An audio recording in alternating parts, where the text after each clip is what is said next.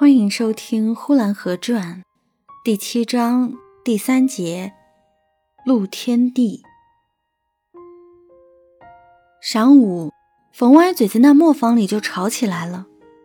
冯歪嘴子一声不响地站在磨盘的旁边，他的掌柜的拿着烟袋在他的眼前骂着。掌柜的太太一边骂着，一边拍着风车子，他说：“破了风水的，我这碾磨坊！”岂是你那不干净的野老婆住的地方？青龙白虎也是女人可以冲的吗？冯歪嘴子，从此我不发财，我就跟你算账。你是什么东西？你还算个人吗？你没有脸！你若有脸，你还能把野老婆弄到大面上来，弄到人眼皮下边来？你赶快给我滚蛋！冯歪嘴子说：“我就叫他们搬的，就搬。”掌柜的太太说：“叫他们搬，他们是什么东西？我不知道。我是叫你滚蛋的，你可把人糟蹋苦了。”说着，他往炕上一看，哟，面口袋也是你那野老婆盖得的，你赶快给我拿下来！我说冯歪嘴子，你可把我糟蹋苦了。那个刚生下来的小孩是盖着成面口袋在睡觉的。一齐盖着四五张，厚墩墩的压着小脸。掌柜的太太在旁边喊着：“给我拿下来！快快给我拿下来！”冯歪嘴子过去把面口袋拿下来，立刻就露出了小孩通红的小手来，而且那小手还伸伸缩缩的摇动着，摇动了几下就哭起来了。那孩子一哭，从孩子嘴里冒着雪白的白气。那掌柜的太太。把面口袋接到手里，说：“可冻死我了！你赶快搬吧，我可没工夫跟你吵了。”说着，开了门，缩着肩膀就跑回上屋去了。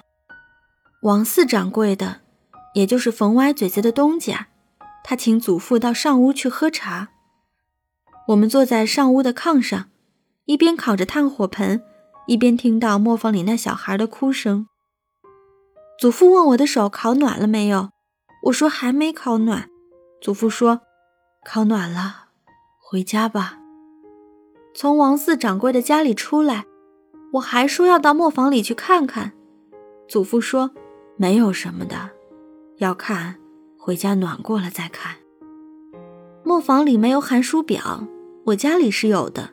我问祖父：“爷爷，你说磨坊的温度在多少度上？在零度以下。”在零度以下多少？没有寒暑表，哪知道啊？到底在零度以下多少嘛？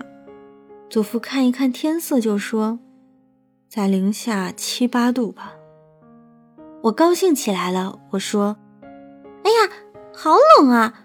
那不和室外寒度一样了吗？”我抬脚就往家里跑，井台、井台旁边的水槽子、井台旁边的大石头碾子。